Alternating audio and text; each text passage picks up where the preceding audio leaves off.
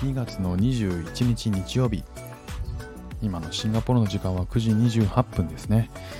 えー、日本は1時間時差があるので、えー、10時28分ですね。今日はですねえっ、ー、と日頃シンガポールを歩いていて、え地下鉄を乗るときに、えとあるマークがあって前から気になってたんですよね。どっかで見たことあるマークではあるんですけどあんまこう見る機会がない。このマークなんだろうなと思って調べてみたら、えーと、シェルターって書いてあるんですね、えー、そのシェルターっていうのについてちょっと今日は話してみたいと思います、えー、このシェルターつまり核シェルターって意味なんですよね。えこの普及率というのを調べると核シェルターの普及率はシンガポールで、えっと、54%あるらしいんですよ。で、えっと、僕はずっと日本に住んでたのでこの核シェルターについてほぼ、えー、見たことがないというか知識が全くなかったんですね。で、えーと、調べてみるとですね、えー、ここのシンガポール54%もあるんだとは思ったんですけど、えー、他にもですね、えーと、世界にはもっともっと普及してる国があって、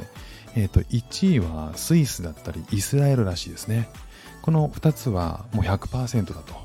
で続いてノルウェーが98%でアメリカが82%ロシアが78%でイギリスが67%でシンガポールが54%とほぼ2人に1人は、えー、核シェルターを保有じゃないか核シェルターを使う得る、えー、普及率になっているということでじゃあ日本はどのくらいかっていうとぐーんと下がって0.02%なんですって。えー、すごい幅ですよね。このちなみにこのデータっていうのは NPO 法人日本核シェルター協会っていうのが2014年に発表した、えー、普及率のデータです。でこの普及率っていうのは、まあ、つまり国民1人当たりの収容可能割合なんで先ほどお伝えしたスイスとかイスラエルっていうのは国民100%なんで国民100人に対して100人分の収容可能な核シェルターを保有しているということを示しているわけですねちなみに韓国ソウルっていうのは300%らしいんですよで、これどういうことかっていうと、えー、ソウルの地下鉄が核シェルターを兼ねているらしいんですね。なので、えーと、いろんたくさんの人を収容できるということで、高い収容率で300%叩き出しているということなんですね。ちなみにこの核シェルターっていうのは、えー、地下鉄でよく見ます。で、ここサムネイルにもちょっと貼っておくんですけど、実はシンガポールって、えー、住居にも核シェルターが入ってるんですよね。まあ、新築には入れなきゃいけないっていうこうルールがあるらしいです。なので、普通のマンションにも核シェルターが入ってたりするということなんですね。じゃあシンガポールってなぜそこまで高いのかっていうと、えー、防衛意識が高くて組織だったり指揮命令系統がかなりましっかりしているということらしいです、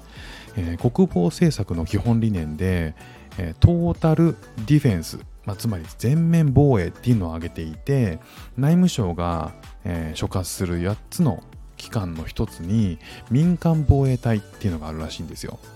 まあ、緊急時に民間の救助体制を整備する部隊っていうのがあるらしいんですね。で、あとは法律として民間防衛シェルター法っていうのがあって、新築住居に、緊急事態の際の避難所スペースを作ることを義務付けているということで、まあ、つまりこの避難所スペースっていうのは核シェルターっていうことなんでしょうね。ね、この民間防衛っていうのもね僕はあんま耳なじみがなかったんでちょっと調べたんですけど、えー、戦争だったり核戦争とか自然災害とか大規模な、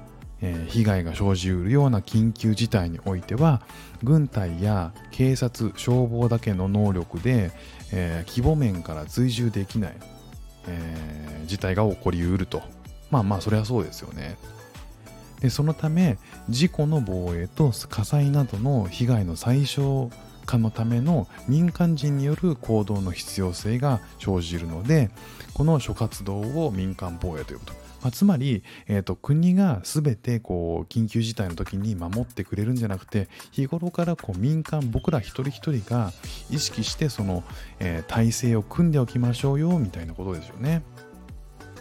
うんだからえー、自分で自分の身を守ろうっていう意識がどこまで、えー、あるかっていうそのことについてを民間防衛というふうに言っているということらしいですね。じゃあ逆に言うとこうなんで日本が、えー、この普及率がここまで低いのかっていうことなんですけど、えー、まあいろんな説があると思うんですけどちょっと調べてみると,、えーと、建築の、えー、建築法の問題というのは一つあるというふうに言われています。日本はもともと湿度が高くて地下室を作るっていう文化がなかったので、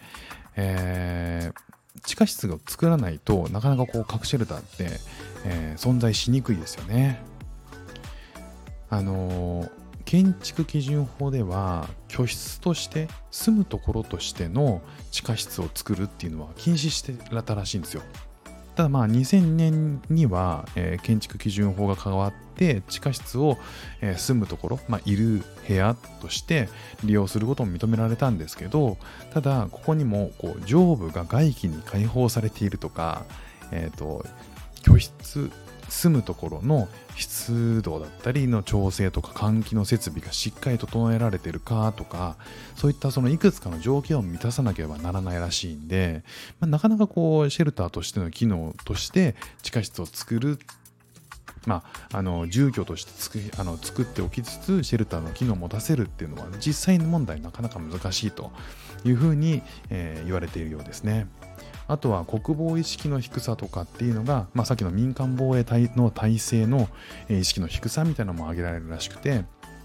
スイスだったりイスラエルとかの普及率が高い国っていうのは民間防衛の重要性っていうのを政府がかなりこう意識して理解して進めているみたいで、